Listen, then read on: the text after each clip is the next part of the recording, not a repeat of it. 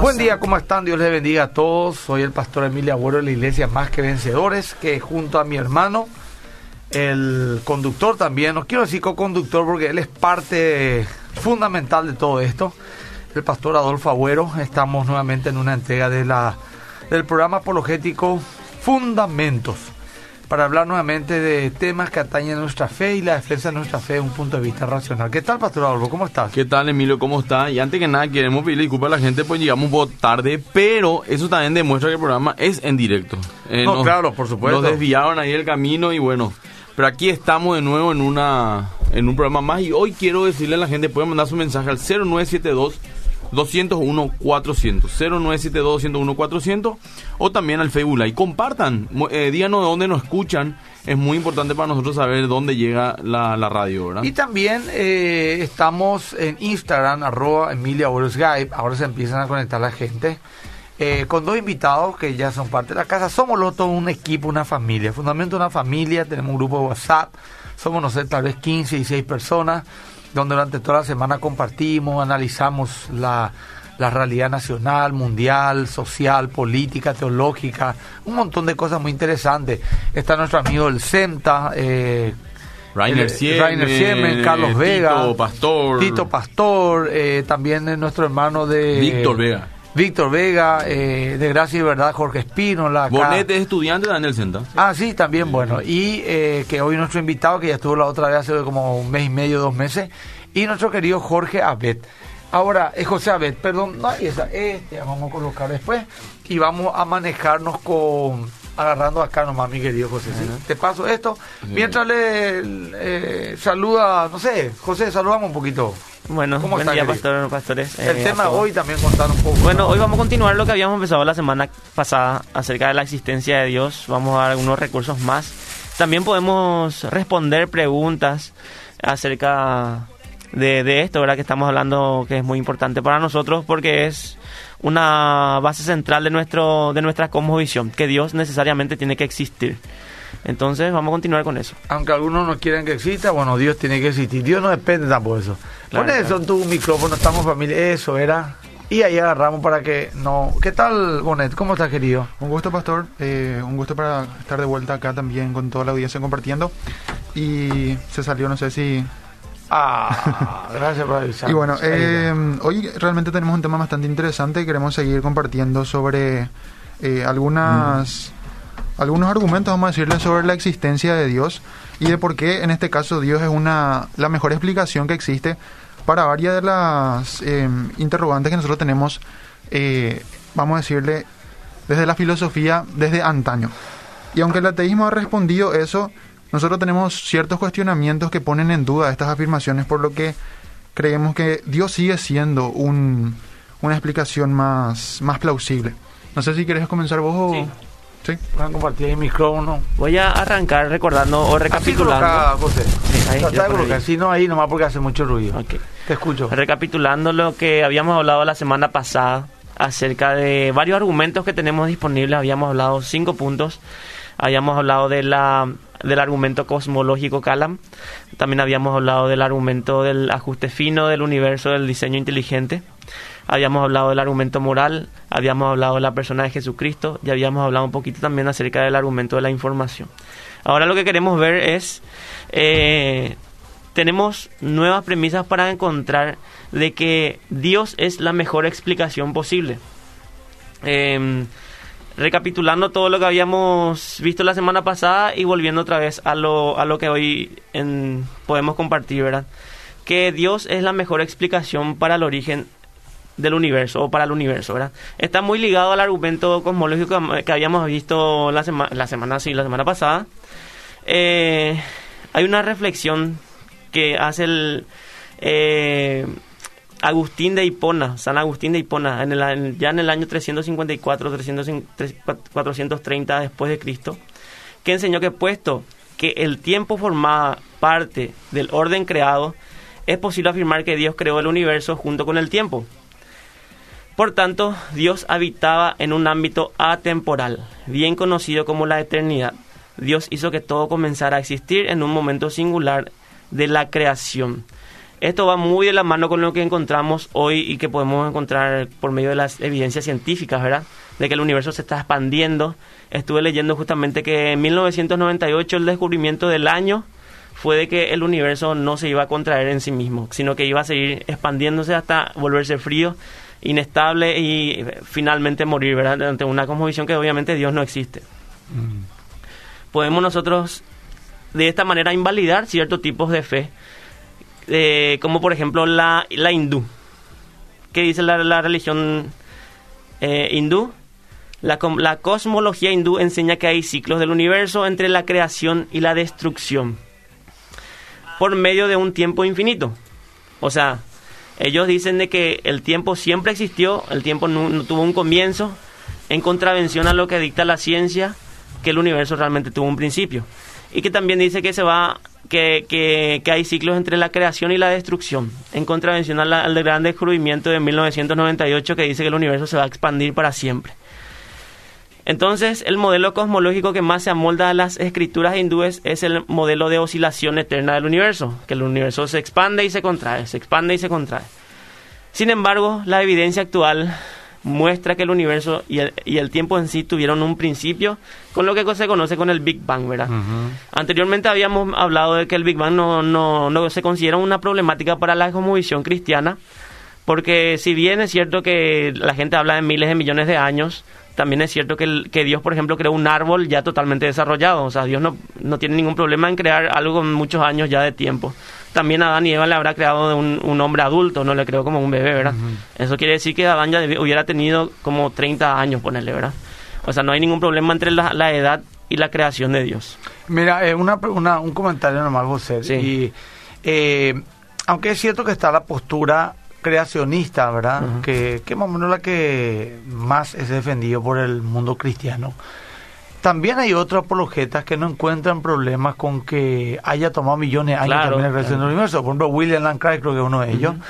Así que eh, en cuanto a eso el debate es mucho más amplio, ¿verdad? Solamente para darle información a la gente de que así como hay muchos hombres y mujeres que creen con, con sólidas bases sobre del creacionismo, también hay algunos que argumentan de, de los millones de años que pudo haber tomado la creación de Dios Claro, claro. siguiendo un ciclo evolutivo. Claro. Ahora, también tenemos que entender, y es muy sencillo hacerlo, para mí es sencillo, de que si Dios existe y Dios es Dios, puede hacer lo que quiere y no está sujeto a las leyes del universo, está por encima de ella, ¿verdad? Así que creemos que Él, tal y cual como la Biblia lo dice, creó a un Adán adulto, no a un Adán niño, y no hizo el huevo primero, sino la gallina, ¿verdad? Eh, ahí resolvemos teológicamente si el huevo o la gallina es lo primero, ¿verdad? En fin, eso más quería agregar, José. Claro, claro. O sea, que el universo tenga millones de años no, no, no se considera una problemática para la cosmovisión cristiana. Y tampoco la evolución, porque hay también cristianos que creen que hubo una evolución. ¿verdad? Por ejemplo, el padre del genoma humano, el genoma humano Francis Collins, Él cree entonces en la él evolución. cree en la, la evolución como Darwin. evolución. No, no, no, No, no, no. En un proceso guiado por Dios, vamos a decir. Entiendo, pero no, No así al tan del de ya. No del, del- del- lo que dicta el neodarwinismo. Él tiene su- sus consideraciones Ah, al respecto ya. para decir que Y la evolución es imposible a menos que Dios Y exista. es considerado este señor el padre de la biología moderna. Y digo nomás, ¿sabe por qué? Porque más de uno a lo mejor que es escéptico va a querer burlarse por lo de William. Mm. Perdón, de Anthony Hopkins, ¿verdad? Perdón, ay, del Francis, Francis Collins, Collins. ¿verdad? Que es un cristiano, padre de la, de la, de la, el, el de genoma humano, ¿verdad? Él descubrió todas esas cosas. Y a lo mejor alguna, algún muchacho de 20 años escéptico que leyó un artículo y cree otra cosa, se va a burlar de uno de los biólogos más importantes de la historia moderna. Así nomás. Es importante porque ubicar a los muchachos. entre en su- en paréntesis, su- hoy tiene un papel preponderante en los Estados Unidos por el tema de la pandemia. Él es el que no me diga que guía un cristiano. todo el equipo, sí. Un cristiano guía todo el equipo el tema de la pandemia. creo que director de salud e investigación, algo así, un cargo importante en el Ah, gobierno de los entonces Estados Unidos. más- un ateo no se va vacunar entonces. bueno, perdón, continuamos nomás. Una, bueno, una eh, hay problemáticas que la gente escéptica encuentra al cristianismo. Por ejemplo, si Dios creó las plantas en el primero, segundo, tercer día, ¿verdad? ¿Por qué creó el sol después, verdad? Si las plantas no pueden existir con el sol. Ah. ¿Y cómo, cómo nosotros podemos responder a eso? La planta puede vivir uno, dos, tres días sin sol. O sea, no hay ningún problema con eso. Además, eh, también ellos tienen una problemática bajo el mismo la misma comparación. Por ejemplo, eh, la ciencia dice que la Tierra tiene, o o el universo tiene 13 mil millones de años. ¿Y cómo contamos los años si no había sol para medir? Si nosotros medimos un año en base a la Tierra en rotación a la- al, al Sol, ¿verdad?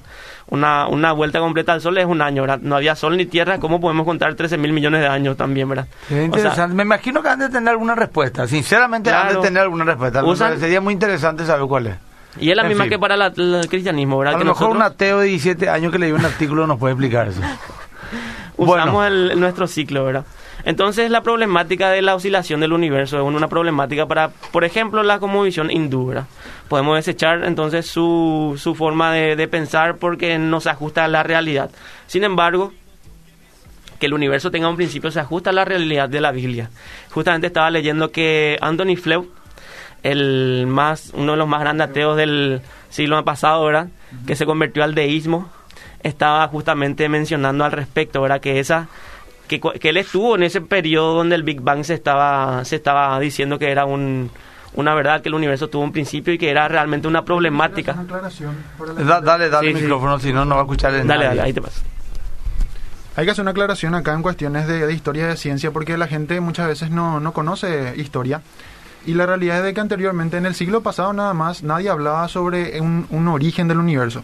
Uno se creía que el universo era eterno y se creía que el universo era estático, es decir, no había ninguna expansión ni nada. Entonces, todas las teorías que fueron propuestas por Newton y después fueron propuestas por Einstein, todas suponían un universo estático. Entonces, lo que hizo Einstein fue básicamente que él al proponer todas sus ecuaciones con las que él explicaba la- el universo, él introdujo el- una constante cosmológica. Y esto fue básicamente lo que hacía de que el universo se quede quieto. ¿Por qué? Porque él hablaba de que, bueno, la gravedad eh, absorbe y trata de contraer todo lo que hay. Entonces, Ajá. ¿por qué el universo no se está contrayendo en- en- por causa de la fuerza de la gravedad? Entonces, hay una constante cosmológica, dijo él, que hace que, que contrarresta el efecto de la gravedad y entonces hace que las cosas se queden donde están. Qué interesante. Después de esto, en, en un tiempo se, se descubrió que el universo se estaba expan- expandiendo, por tanto, se dejó a un lado la constante cosmológica, pero actualmente se habla de que probablemente sí existe otra vez, porque en la, la energía oscura, y acá también entra el tema de la materia oscura, entra a ser lo que hace que el, universo siga expandiéndose y cada vez más rápido.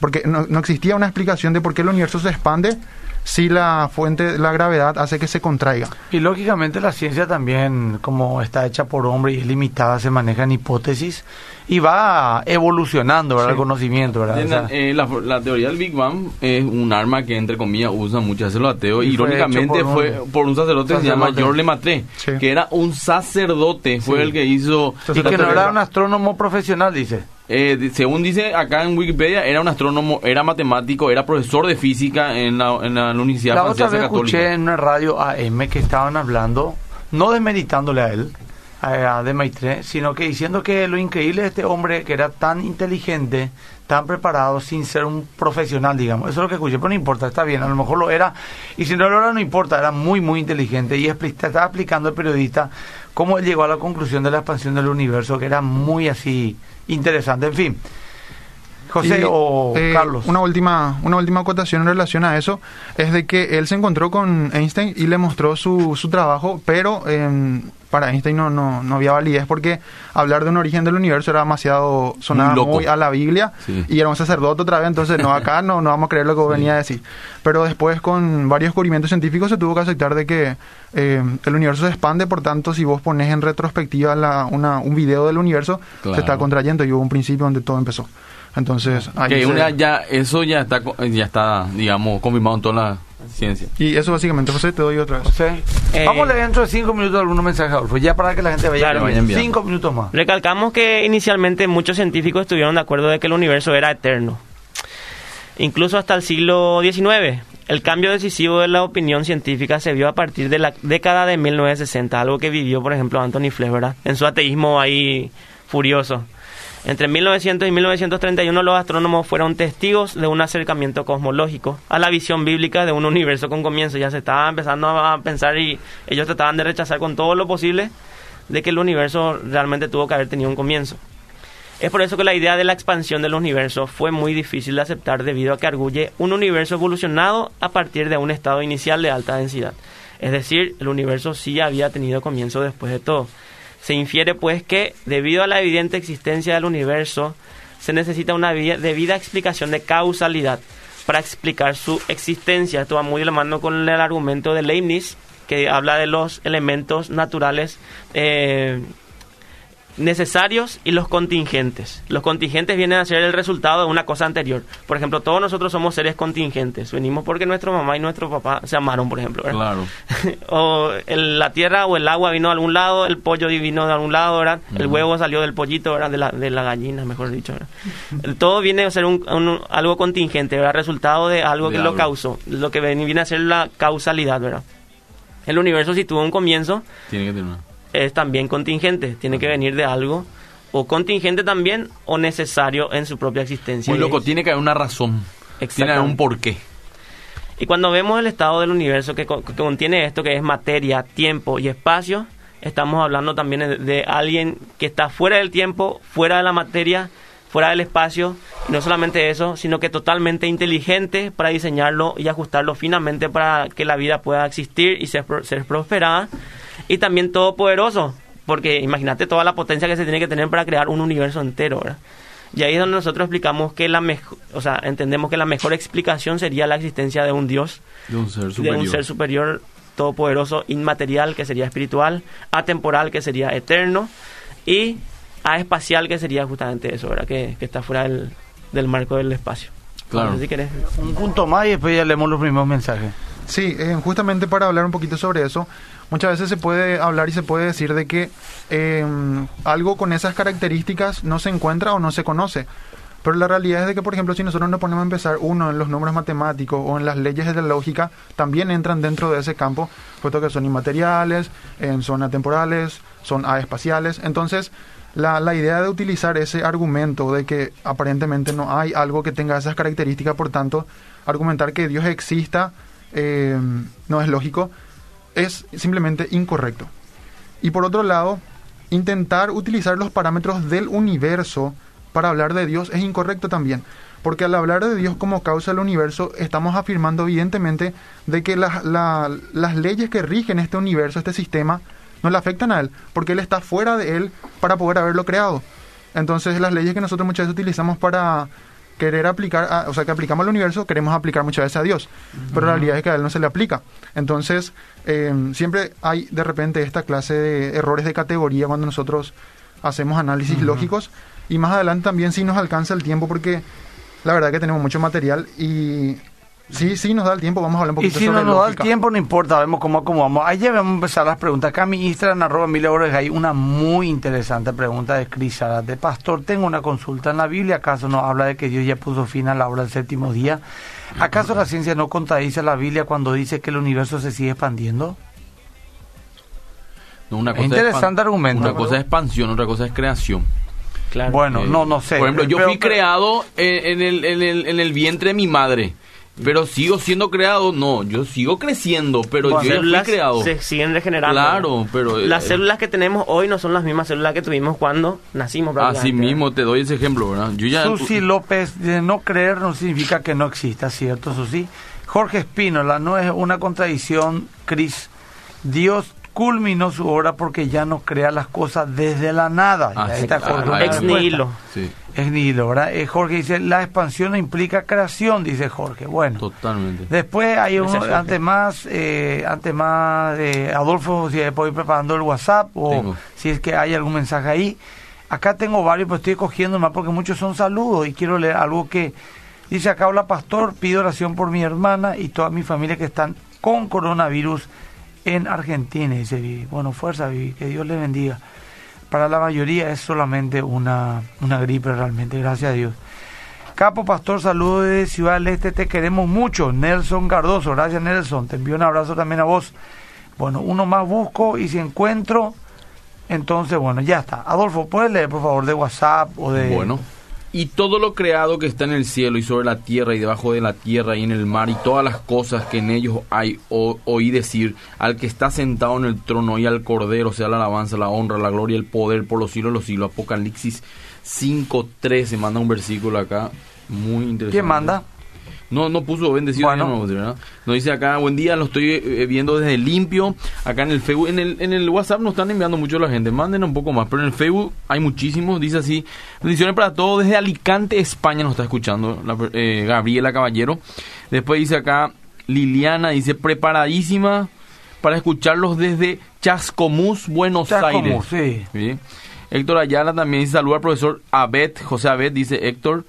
Eh, Mirta dice, buenos días, eh, le escuchamos con mi esposo desde Pirayú, Mirta y Gustavo Salinas tomando el mate. Bendiciones, muy interesante el programa, dice Beatriz también. Y bueno, esos son algunos mensajes en el Facebook, ¿verdad? Bueno, perfecto. Continuamos entonces, gente, ¿sí? Entonces, básicamente hasta ahora lo que estuvimos hablando fue de que el universo, eh, la mejor explicación para el origen del universo es Dios. Ahora, yo- a mí me gustaría pasar un poquito a hablar sobre, ya que estamos y media tan rápido, eh, sobre cómo Dios también es la mejor explicación para el origen de la vida. Y bueno, acá nosotros tenemos la alternativa que nos ofrece el ateísmo para la explicación de la vida, que sería la evolución.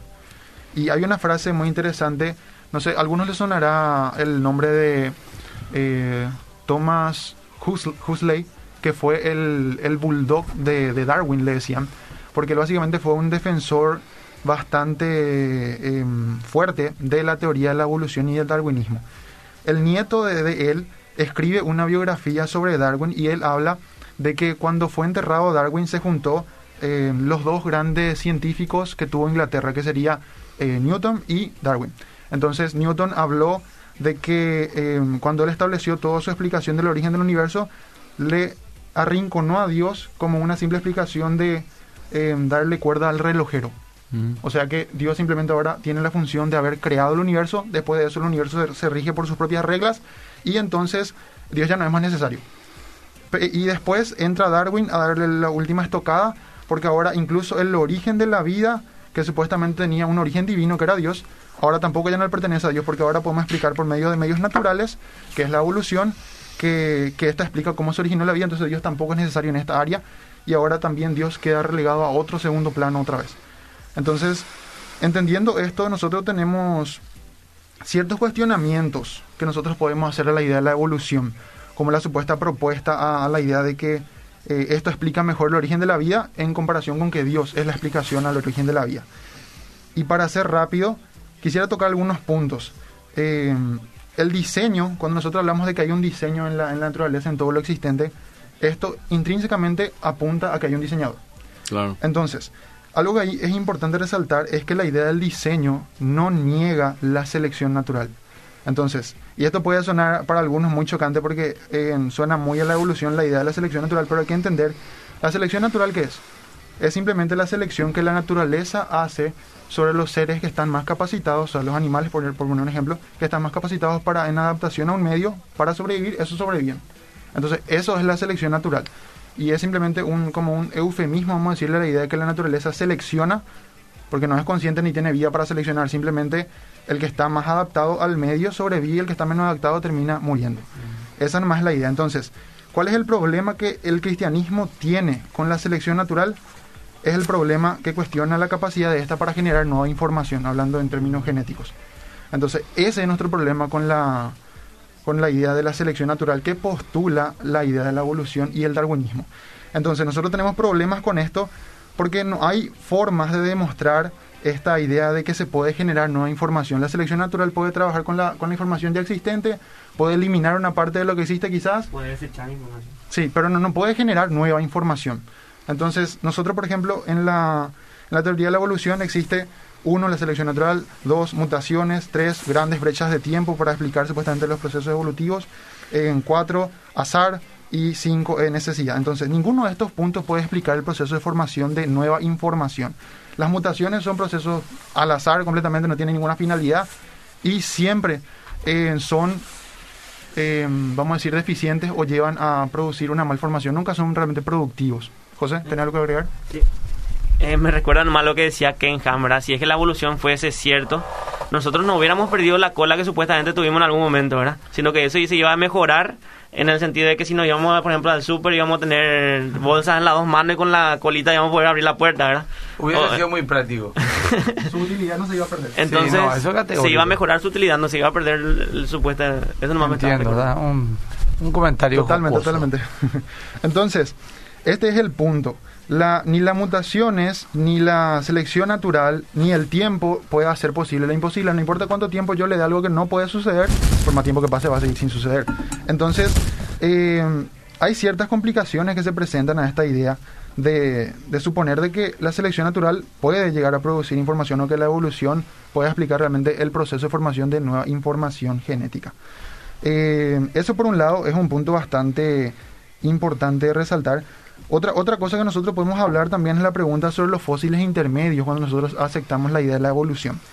Porque ¿qué proponía la idea de la evolución? Básicamente decía de que la evolución fueron largos periodos de tiempo con procesos eh, paulatinamente pequeños que se fueron dando de a poco y en, en ese tiempo, en ese lapso de tiempo grande, se desarrollaron grandes evoluciones. Pero fueron pasos pequeños, pequeños, pequeños que se sumaron y dan el gran paso. Entonces el problema es de que si esto es cierto, nosotros tenemos que encontrar el, las especies intermedias, los fósiles de especies intermedias. El problema es de que no se encuentran. Y Darwin en su tiempo, él hablaba justamente de este tema de cómo esto era, eh, había esta carencia de, de, evidencias a favor de su, de su teoría. Entonces él suponía, y su esperanza estaba en que en el futuro se pudiera realmente, eh, pueda crecer más el desarrollo de la paleontología, que es la que se encarga de analizar todos los fósiles, y entonces se podían llegar a descubrir con más excavación y demás cosas. Lo que pasa es que 150 años después de, de lo que pasó con Darwin, seguimos sin encontrar estos, mm. estos fósiles intermedios y esto lleva al punto. Eh, lleva al punto de que en 1972 se propone una nueva teoría de la evolución. ¿Por qué? Porque básicamente es tanta la crisis en relación a estos fósiles intermedios que no se encuentra nada, que entonces se propone una nueva explicación de cómo se su sucedió la, la, evolución. Y esto es propuesto por dos eh, científicos paleontólogos que son evolucionistas, no, no voy a mencionar los nombres por el simple hecho que están en inglés y no, no sé cómo se leen exactamente, pero básicamente pueden investigar la, para los que estén interesados pueden poner en, Google o demás, donde, otro lugar donde puedan buscar, teoría del equilibrio puntuada. Ese es el nombre que ellos le dieron a su nueva teoría sobre la, la evolución. Y en esta teoría ellos proponían de que Darwin se había equivocado en su afirmación de que el proceso de la evolución era un proceso lento y que era costado de pasos pequeños. Ellos llegaron a decir de que en realidad la evolución se dio eh, por causa de una mutación que apareció de la nada y eso produjo un gran cambio y un gran salto de una especie a otra, de la nada. Entonces, la solución al problema de los fósiles intermedios es esta. No tienen por qué aparecer fósiles intermedios porque no existen, porque simplemente fue un salto directo a otra especie por medio de la mutación. Entonces, ahí ellos explicaban, íbamos a decir que solucionaban el problema de, de no encontrarse los fósiles intermedios. Yo una vez comento, hermano, no soy experto en esto, ni, ni, ni leo, la verdad es que ni, ni me interesa lo mucho a mí, no es mi área, me, me gusta nuestra área de la apologética, pero estaba una vez entrando en un chat de ateos, yo en la época del Orkut estoy hablando, eh, eh, eh, entré en esa charla de ateos, y que eran un tipo muy preparado, eran biólogos, y decía, uno dijo, me acuerdo, eh, muchachos, quiero hacer una pregunta, eh, hay una herida que tenemos nosotros los evolucionistas que generalmente los creacionistas nos meten el dedo y nos dan vuelta y nos retuercen mientras se sonríen en nuestras caras y nos dicen. sí. y nos dicen en qué momento una especie se convierte en otra especie que es fundamental para el evolucionismo. Y a eso es que se le llama el eslabón perdido. Y no tenemos respuesta para ello. Y entonces uno dice claro que hay respuesta y empiezan a aplicar. Y otros le decían es ridículo que lo decís, no hay respuesta. Y me gustaría tenerla para refregarle en la cara a eso crédulo que esto, y bueno, y todos los piropos que siempre les caracterizan a ellos, gente linda que habla así de los otros, que no piensa como ellos. ¿verdad? Pero ahí nomás está el tema. Es una herida supurante y hedionda que tienen, que la tapan y la perfuman como pueden, y también apelan al mismo argumento que supuestamente nosotros en nuestra ignorancia argumentamos. ¿Qué es lo que ellos dicen? De que, por ejemplo, el regreso de Cristo, esa profecía es una estupidez y que nunca va a llegar. Y que gracias a esa estupidez teológica podemos tirar dos mil años más todavía el regreso de Cristo, ¿verdad? Bueno, yo le digo lo mismo. Ustedes con su teoría de la evolución pueden decir, en el futuro se va a saber, eh, alguna vez se va a evolucionar. 150 años pasó, puede pasar otros 600, no importa, alguna vez es cierto, porque el conocimiento evoluciona. Entonces, alguna vez, alguna vez, alguna vez, y mientras tanto ustedes tienen una fe Así nomás es la fe. Es una religión el darwinismo. Y no lo digo yo, lo han dicho escépticos, que el darwinismo se ha convertido en una religión lleno de dogmas. Y yo digo lo que dijeron otros porque no me considero experto en el tema. En fin, ¿sabes que Vamos a aprovechar para leer unos mensajes. Acá Dale. dice, eh, la Villette dice, Dios dijo que dio potestad al hombre sobre la tierra y no sobre el cielo, menos en el universo. Al no darnos potestad está bajo su dominio. Bueno, eh, Jorge nuevamente participa y dice, el hecho de que seamos pequeños en el universo no quiere decir que somos menos importantes para Dios. Bueno, eh, no sé dónde viene el debate de esto. Creo que Chris, bueno, yo creo que al menos Dios nos prioriza, nos prioriza a nosotros, porque en su palabra dice que somos su creación más perfecta. Bueno, hay un debate que hay, un tumulto se armó entre Jorge y no sé quién es más ahí. Gracias, pastor. Mi cuñado y su hermano están en estado crítico, dice Vivian, por el coronavirus, o con la Argentina. Los dos entubados, Dios mío. Están todos con coronavirus. Es una pesadilla de terror esto. Pido oración. Vivi, y solamente por curiosidad, eh, ¿cuántos años tienen? ¿Tienen enfermedades bases? Esas son preguntas generalmente que a la gente le interesa saber con respecto a lo que han llegado a un estado crítico, ¿verdad? Bueno, hay muchos más eh, comentarios porque en este debate no, no encuentro dónde inició y no tiene sentido leer sueltos los mensajes. Adolfo, ¿tenemos algo más? Sí, buen día hermanos, bendiciones. ¿Cómo explicamos de una manera sencilla cuando alguien afirma que toda la creación empezó con un Big Bang? ¿Qué respuesta como cristianos, cómo podemos brindar? Saludos, Hugo de la Yo creo que la respuesta sencilla implicaría entender un montón de cosas previas para poder definirla en una frase, ¿verdad? ¿O qué ustedes dicen? ¿Usted qué? No negamos el Big Bang, pero sí afirmamos quién lo detonó. Ah, ya, esa es la, la diferencia. O sea, la, la fe no, no, no, no niega el Big Bang. Es más, el creador de esa teoría era un sacerdote. Y eso demuestra que el, mu- el, el- el universo tuvo un principio. Porque anteriormente de este, eh, me parece que se llama, el, el sacerdote eh, científico, se creía que el universo era eterno. Los científicos creían que el universo Bueno. era eterno. Y con esto él demostró que tuvo un comienzo. Bueno. Y como tuvo un comienzo, alguien lo creó. Adolfo, bueno, es también válido decir que es la teoría más aceptada, Sí. pero que tiene también muchos detractores. O sea, vamos a hablar claramente, ¿verdad? Es la teoría más comúnmente aceptada, pero en la ciencia pues siempre va a haber detractores, ¿verdad? Siempre va a haber Claro. alguien que te diga que no, que hace contrapeso y así genera debate y los debates nos llevan a otras conclusiones, A etcétera. ¿cierto? Pero es, es así, ¿verdad? Eh, en fin. Otro mensaje. Sí, por favor. En relación a eso, un agregado pequeño que quiero hacer es de que cuando nosotros hablamos, por ejemplo, de que eh, aceptamos, por ejemplo, alguna una afirmación como el Big Bang, no necesariamente aceptamos el literalmente los años que se presentan. Eh, y eso es importante resaltar, ¿verdad? Porque uno puede aceptar la, la idea del origen que plantea el, el Big Bang, pero sin necesidad de aceptar la cantidad de millones de años que se plantean. ¿O hace también. cuánto? Claro, porque ahí tendríamos que entrar entonces si Génesis es literal, es alegórico y un montón de cosas también de interpretación. Acá también está diciéndonos Diana, eh, buen día pastor, se extraña mucho estar en los cultos. Bueno, ese también es un tema, voy a tirar un poco. Eh, hay que esperar que termine esta fase. Ayer yo no sé si, eh, un paso un paréntesis nomás. Ayer no sé si fue un fake news, pero dice que Mazzoleni habló de que hay posibilidad de volver a fase 1. No, no fue un fake news, fue una pregunta que le hizo la misma periodista, el mismo tema siempre.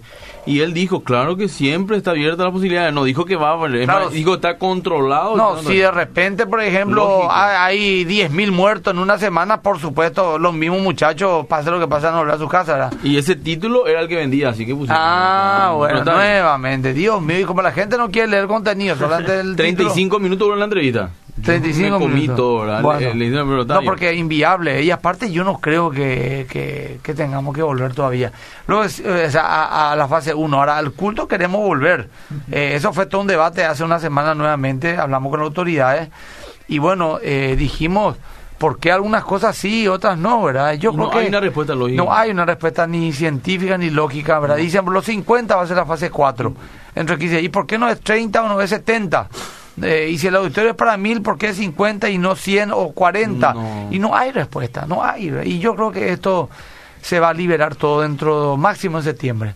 Que está Liberar- bien, están esperando que termine el invierno. li- ¿no? liberar significa eh, poner los reglamentos y que cada quien haga como quiera. Vamos a ver qué y pasa. punto, a ver lo que pasa. En fin, Leo otro mensaje. dale, y Yo más. creo que Dios es el único creador y no hay nada que nos haga dudar de, de Dios. Dios creó la naturaleza para todos, sea árbol, animal o humano. La creación de Dios es insólita e inexplicable. Dominga de Villa. Ayer gracias por tu aporte, Dominga. Bueno, Vivi no me respondió la, acá, la edad de las personas con coronavirus. Sencillamente me dice, capaz que hayan tenido defensas bajas. Bueno, pero, en fin. dice acá una pregunta para querido. Agüero. Nosotros somos responsables de la tierra, del mundo en general. Y sí, porque el Señor pues dijo sojuzgarla, cuidarla, etcétera. Entonces, que enseñorear. Entonces, creo que sí somos responsables, por supuesto. Pastor se dice intubado, no entubado. Ah, perdón, gracias. Intubado, perfecto. Buenos días, bendiciones para todos los que están en la radio y para todos los que escuchan la radio. Amén. Portate como hombre. eh, no sé qué dice. ¿Dónde está tu.? Ah, un Job 38.35 está diciendo un versículo. Gracias, Bernardo. Eh, dice acá Derly Martínez, soy 52 y saludos. 48 años, jóvenes. Sí. que están intubados. Sobre la evolución, ¿por qué todavía hay especies no siguen, que si, no siguen evolucionando? ¿Por qué todavía las especies no siguen evolucionando? De acá dice, súper de acuerdo contigo, dice Graciela. Eh, a ver, más, más mensajes. La evolución va a ser tem- un tema a desarrollarse. Aparte. Claro, aparte. Sí. Porque un tema Bueno, realmente... vamos, Adolfo, porque ellos tienen mucho que hablar y falta ya. 20 Un- minutos. Un, último mensaje, Leo. Buen día, pastores. Si la palabra dice que Dios, eh, mil días es como un día, entonces pudo haber creado en siete mil, años, como un día. el mundo. ¿Cuál es el problema? Dice. O sea, Bueno, está bien. Eh, ¿Qué más quieren decir, chicos? Nos quedan 17 minutos. ¿no? Sí, me recuerdo nada más de un entrevistador, un apologista que se iba a unas convenciones ateas, ¿verdad? Y el ateísmo pues es muy muy concluyente con su afirmación, ¿verdad? Sí. Dios no existe, esa es la Y afirmación. punto. Y Saben punto. todito. Ya ya concluyeron. Y le pregunta el, el entrevistador le pregunta, ¿qué porcentaje de la ciencia nosotros conocemos hoy en día? Le dice. Ah, Tal vez un 50%, un 100%, no, 100% no, imposible, tenemos muchas cosas que descubrir todavía, ¿verdad? Y bueno, ¿y cuánto porcentaje de ciencia Creo, ya podemos entender ahora mismo? Y yo creo que un 10% le decía uno, ¿verdad? Y no considera que en ese 90% restante se puede afirmar la existencia de Dios, le decía, Ah, y la, la gente se queda, eh, tipo... No, no, con ellos tan saben poca- todo ya. con tan- Ellos tiraron eh, su red al mar, estiraron su red de 5 metros de diámetro y cazaron dos tres pescaditos y dijeron, esto es todo lo que hay Toda la especie. y no, no existe más nada fuera de, de este de este mi cerebro que cabe en un sombrero. El ateísmo es una cuestión de fe, entre comillas. Sinceramente le digo. Pero por supuesto que fe, déjate hinchar. Es, es una especulación, como dice la Biblia, la falsamente llamada ciencia. La, la- la Dios promueve la ciencia, alienta a la ciencia. Eh, eh, la ciencia es el descubrimiento de las cosas. Ahora, la falsamente llamada ciencia que habla Pablo, justamente son estas especulaciones descabelladas para quitar a Dios en medio, que más que un problema intelectual es un problema moral. Sí. Bueno, eh, querido... Y de orgullo. No, último, vamos a entrar en lo que sería la razón y la lógica, ¿verdad? Generalmente, o sea, Dios es la mejor explicación para que tengamos lógica, o sea, para que haya razonamiento, para que haya inteligencia. Eh, se argumenta comúnmente que Dios es atemporal, aespacial, inmaterial, creó el universo. Pero muchos ateos pueden argumentar que es poco convincente porque nunca se vio nada existente con esas mismas características. Obviamente Dios es único según la cosmovisión cristiana, no hay ninguno como él, ¿verdad? Eh, sin embargo, hay realidades fuera del tiempo, sin espacio e inmateriales, como por ejemplo podrían ser las leyes de la lógica. ¿Cuál sería una ley de la lógica? De, de la lógica sería la ley de la no contradicción, por ejemplo. O sea, cuando hablamos de la ley de la no contradicción, también establecemos una verdad objetiva, porque algo no puede ser cierto y falso a la vez. Claro. Por ejemplo, Dios no puede existir para mí, pero no puede, puede no existir para vos. Uno O de los dos no estamos equivocados. Sí. Entonces, las leyes de la, de la lógica incluso podemos llegar a decir que Dios o tiene que existir necesariamente o no existe absolutamente. Eh, entonces, eh, Isaac también tiene una analogía, una comparación para poder entender el razonamiento que es necesario si es que Dios existe. Nosotros tenemos, poseemos libre albedrío y poseemos también razonamiento eh, propio. No somos una sola reacción de los átomos dentro de nuestro cerebro. Entonces, si es que Dios no existe, tampoco existe el razonamiento. Yo no puedo someterme a lo que vos crees que es verdad, siendo que ni siquiera existe la verdad. O sea, somos, seríamos ¿Y irracionales. qué es la verdad? La famosa. Ahí ¿Qué es lo que es la verdad? La gente toma así con ligereza. ¿verdad? La pregunta le hizo eh, Pilato a Jesús. Si vos la, hablas filosóficamente, ¿qué es lo que es la verdad? Es muy profundo. ¿Qué es la verdad con nuestros cinco sentidos? ¿Cómo podemos captar la verdad? Es tremendo, realmente es muy profundo eso. Eh, mi querido, Isaac, ¿tenés algo sí. más, Isaac? Eh, algo que quisiera agregar a este tema del- de la razón y de la lógica es de que muchas veces el ateísmo no, no dimensiona las implicancias que tienen su- sus afirmaciones. La gente muchas veces piensa que simplemente yo puedo negar la existencia de Dios y yo puedo seguir mi vida todo normal y todo tranquilo. Pero hay muchísimas cosas que pierden significado y propósito y no tienen forma de ser explicadas si yo niego que Dios exista. Claro. No es solamente que la moral deja de ser objetiva o que la verdad deja de existir. El punto es también de que ah, incluso la lógica no tiene una razón de ser. Porque ¿qué es la lógica? Claro. La, la lógica cuando nosotros investigamos, estudiamos simplemente eh, son las leyes que rigen la forma de pensar correctamente. Entonces, el razonamiento válido o el pensamiento correcto es esa su, su materia de estudio. Pero ahora si nosotros hablamos, uno, eh, asumiendo lo- los postulados de la evolución, la evolución es, un- es el cambio de los seres vivos y de los objetos del mundo natural a través del tiempo, sin ningún propósito, sin guía, sin direccionamiento ni finalidad. Uno.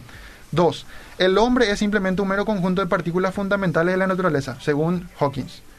Tres, las facultades de nuestro cerebro simplemente son el resultado de la evolución. Y cuatro, mis pensamientos son determinados por el movimiento de átomos en mi cerebro. Asumiendo la verdad de estas cuatro afirmaciones, yo tengo todas las razones para dudar cualquier cosa que mi cerebro me pueda decir. Porque si mi Voy a cerebro- leer de vuelta, disculpame, Elena, pues eh, un 30 El- segundos te va a tomar leer. Los cuatro puntos. Esos cuatro puntos. Uno, si la evolución es el cambio de los seres vivos y de los objetos del mundo natural a través del tiempo, Ajá. de manera aleatoria, sin propósito, sin guía, sin direccionamiento ni finalidad. Dos, si el hombre es simplemente un mero conjunto de partículas fundamentales de la naturaleza, según Mm. Hawkins. Tres, si las facultades cognitivas del cerebro son el resultado de la evolución. Cuatro, Sí. si los pensamientos están determinados por el movimiento de átomos en mi cerebro. Estas cuatro afirmaciones, porque eh, hay que tener en cuenta que eh, tanto el, el- el ateísmo como el naturalismo son bastante reduccionistas. Entonces reduce todo a, a simplemente hechos físico-químicos. Mm. Entonces, la realidad es que si nosotros aceptamos todos estos postulados, tenemos buenas razones para dudar de todo lo que mi cerebro me pueda decir. ¿Por qué? Y es una ilustración. Acá José tiene su computadora. Si yo configuro su computadora, yo no tengo ninguna idea de cómo es eh, nada sobre informática. Entonces, configuro así al, de, al azar, sin ningún propósito y sin tratar de entender lo que estoy haciendo. Y yo les doy para que ustedes usen. Nadie va a confiar en la Claro, validez claro. de lo que de lo que pueda proponer esa computadora, si es que llega a funcionarlo para empezar. Entonces, de la misma manera, si mi cerebro simplemente es resultado del proceso de varios cambios que evolucionaron y por, por suerte sobrevivió y no se extinguió, y por tanto obedece a la supervivencia y no a la verdad, porque yo tengo que esperar que lo que me dice es verdad. Muy interesante está, muy buen planteamiento. Me gustaría eso para así medio resumido en una, dos, o sea, si Ok, no puedes sí. cumplir tiempo, me parece muy razonable. Compartir, Porque vamos a fue- publicar en Fundamento. Justamente eso fue lo que yo escuché en un, en un debate en YouTube de un ateo que dijo eso, el ateo dijo eso. Porque supuestamente pues, un científico, un ateo, si llega a ser verdad que Dios existe, él va a creer también si hay pruebas convincentes, ¿verdad? Porque él no tiene, no es dogmático, ¿verdad? Y él eh, así razonó como vos estás razonando, ¿verdad? O sea, estás leyendo, eso antes vos no lo escribiste, eso lo, lo, lo quitaste a algún pensador, ¿verdad? Y es verdad. ¿Por qué vamos a... o escribiste vos, Isaac? Lo, lo último sí, lo que Lo último sí. Ah, bueno, dice, pero esos cuatro puntos, eso... Si Son- vos escribiste y descubriste, son monstruos, papá.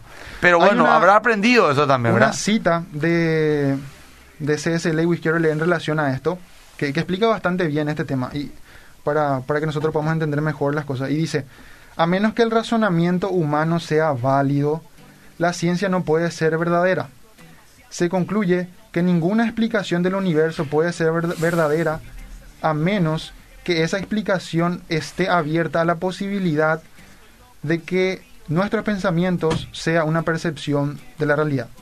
Una teoría que explique todo lo que hay en el universo, pero que no, que no permita creer que nuestro pensamiento es válido, estaría totalmente fuera de lugar, ya que habría llevado a esa teoría a través del pensamiento.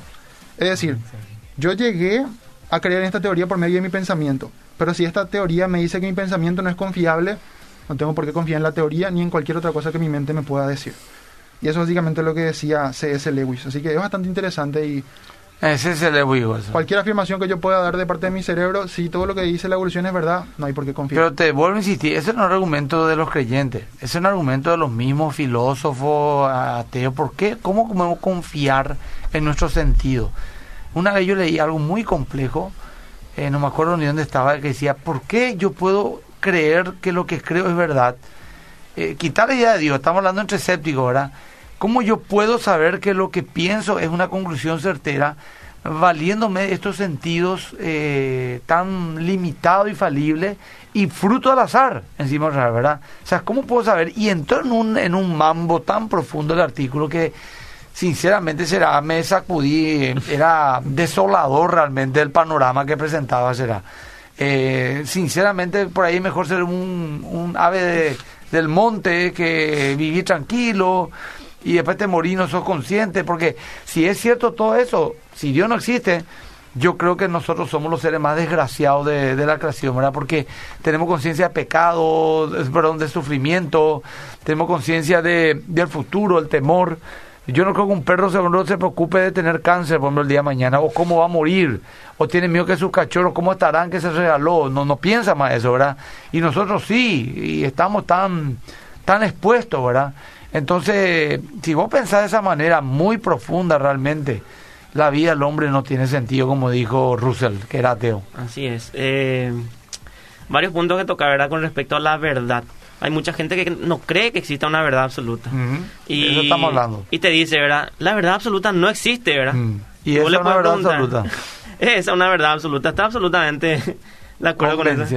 ¿Verdad? Después está el tema de que dice, hay que dudarlo todo. Hasta Eh, lo que dudo. Eh, y estás dudando de eso, de que hay que dudarlo de todo, Ah. ¿verdad? Entonces, eh, hay que ver esto de la ley de la no contradicción, ¿verdad? Pero cuando vos decís, existe una verdad absoluta, no hay contradicción, porque vos estás aseverando que esa verdad es verdad absoluta. Claro.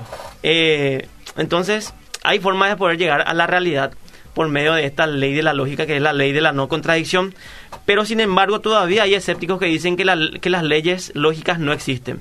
Al final. Al al final. Porque De todo vas a encontrar. porque solamente existe el mundo material, el mundo natural y las leyes de la lógica son así como Dios, espacial, atemporal, eh, no tienen así algo físico que puede ser tan- tangible, vamos a decirlo, ¿verdad? Entonces concluyen, bueno, las leyes de la lógica tampoco existen. Sin embargo, apelan a las propias leyes de la lógica para decir que estas no existen. O sea, están usando su razonamiento para decir Increíble. esto no existe. Y- o también hay otro ejemplo de la no contradicción, el budismo. El budismo enseña de que para que vos alcances el nivel máximo de, de satisfacción, vos tenés que suprimir el deseo. Ya. ¿Y acaso querer suprimir el deseo no sería un deseo? ¿Entendés? Claro. O sea, también hay cierto grado de contradicción en una O sea, cosmovisión. para tener satisfacción que suprimir el deseo de satisfacerte. Para tener satisfacción.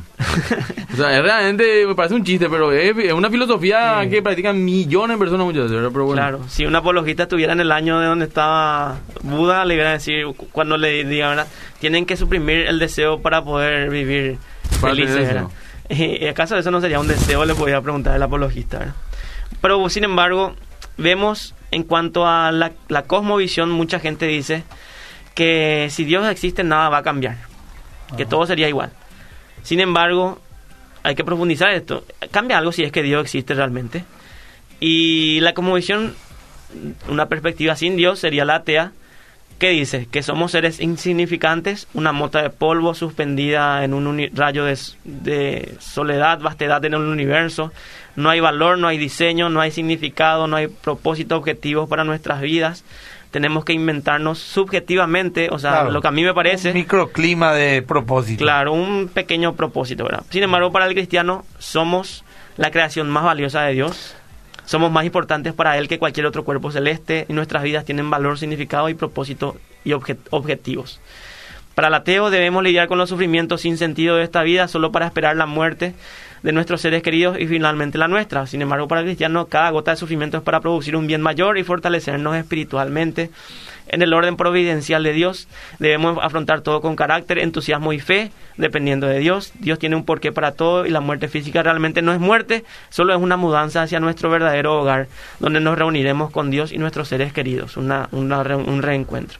Y así hay diferentes puntos Sí, que no, voy a poder tocar porque Y ya- a mí una, un ateo me dijo, pero eso es todo fantasía, me dijo. Mm. O sea, el tema de que todo ayuda bien, de que hay después de la muerte, fantasía. Y bueno, ¿y si Dios no existe, qué, pico? Si me ayuda a vivir al final. O sea, vamos a suponer que Dios no existe. Otra vez vive una vida un poco más plena, por lo menos que la tuya, que es literalmente, por lo menos, tu amigo, ¿verdad? Chupar todos los fines de semana. Esa es un máximo visión. Reventar. Yo digo, vos sos como esos insectos que decís, le di a propósito a mi vida, voy a cambiar de fluorescente. Voy a golpear el, el otro fluorescente, a ver. O sea, y después al día siguiente amanecer en el piso, como en la campaña, amanece todo muerto en el piso, un día, no, una noche más bien, ¿verdad? No tiene absolutamente sentido. Y si al final nada tiene sentido, y Dios no existe, ¿qué a hace que yo crea en esto? Por lo menos, como dijo Pascal, ¿verdad? Eh, El creyente y el ateo morimos. Eh, la diferencia es que si yo muero y Dios no existe, nunca lo sabré porque al dejar de existir. Pero si llega a existir un Dios, eh, vos vas a tener que dar cuenta de tu rechazo, ¿verdad? Entonces, bueno, tiene una posición más cómoda. Emilio, acá manda saludo el filósofo Anthony Monti, mejor conocido como Antonio Montiel. Ah, Dice que hay muchos vos. cristianos asintomáticos también, que es importante que se manifiesten. Siempre Exactamente, en cuanto a su fe. Sí, le- le mandamos saludos. Acá también hay otro mensaje que nos firmó, pero dice, buen día muchachos, muy bueno el programa. Hoy realmente el ateísmo es la ideología con mayor fe actualmente. Imagínate No, creer... el imagi- ateísmo no existe. Imagínate creer que de la nada hubo vida, de la nada Eh. se hizo todo. Eso sí es tener Ese fe sí que realmente es tener fe, realmente. Esa sí que es una fe tremenda. Para concluir, ¿verdad? ya nos quedamos sin tiempo. Sí, ya no tenemos, Sí. tenemos dos minutos, sinceramente. Sí, es recordarle nomás al cuerpo cristiano de que la existencia de Dios es importante, creer en que existe Dios es importante, pero más importante para nosotros es creerle a Dios. Esto es cierto, disculpame nomás esta vez. Mm. Ever dice acá, la mayoría de las afirmaciones ateas son filosóficas y no científicas. Lo dijo William Lancray. Es cierto, por eso es falsamente llamada ciencia, por la filosofía pues es un... No quiero nomás ser ordinario, estamos en una llave cristiano. Eh, eh, cristiana, por eso lo, no me acuerdo quién fue que dijo un filósofo, estaba leyendo, dijo una diarrea mental. Así dijo. Es fuerte, pero eso lo dijo un filósofo. Porque aunque la filosofía es buena, yo no digo que no, es interesante, nos ayuda a razonar, yo no estoy desvirtuando la filosofía. Lo que estábamos hablando es de la, del divague que si existe o no Dios. Dijo un ateo, un filósofo ateo, que el filosofar si Dios existe o no es una diarrea mental. Por favor, ¿quién era? Porque era un tipo muy respetado. No Después sé. en Google se puede encontrar. Voy, voy Bueno, a una voy frase común, ¿eh? Exactamente, por eso. ¿verdad? Entonces, bueno, eh, está bien. Gente, eh, gracias, Isaac. Eh, terminó, pero vamos a volver, eh, si Dios permite, en otro programa. Gracias. Eh, saludar ahí a, Sí, no sé, a tu mamá, a tu papá. A todos los que te conocen. Eh, justamente, agregando nada más unas palabras a eso, pastor, es de que lo que pasa es que muchas veces los científicos filosofan sobre temas de ciencia y es el tema que hay que distinguir cuando ellos están filosofando y cuando realmente hablan de ciencia. Ajá, Entonces ahí mismo. está el problema. Así está. Entonces, eh, realmente nos quedamos cortos, hay muchísimas cosas que nos hubiera gustado agregar, entonces probablemente vamos a estar viendo cómo eh, queda eso después. No, vamos a hacerlo vuelta, no te preocupes. Eh, básicamente eso. Y así como dijo José, realmente que el cristiano tiene que entender y tiene que saber de que lo más importante es ayudar a que las personas crean en Dios, no solamente en su existencia, porque nadie se salva por el hecho de creer que Dios existe. Pues los demonios creen y tiemblan, dice la Biblia. Exactamente, Entonces, amigo, amigo. esa acotación es, Cristo, importante. Es Cristo, es Cristo más que solamente creer en Dios. Adolfo, Quiero, quiero aclarar algo. Terminamos Todos los ya. programas quedan grabados en Spotify, en el Facebook Live y también en Evox. Es totalmente gratuito y pueden volver a escucharlo. Mucha gente se conectó un poco tarde y dice, no sé de qué están hablando, pero está interesante. O sea, para, para contextualizar, poder escucharlo ahí. Bueno, y eh, mañana a las 10 de la mañana por las redes sociales, la prédica en vivo le dice más que vencedores, y a las 10 de la mañana por Canal 13, la prédica de la semana pasada le dice más que Y vencedores. hoy a las cinco y media, enlace. En la Dios le bendiga, chao, chao.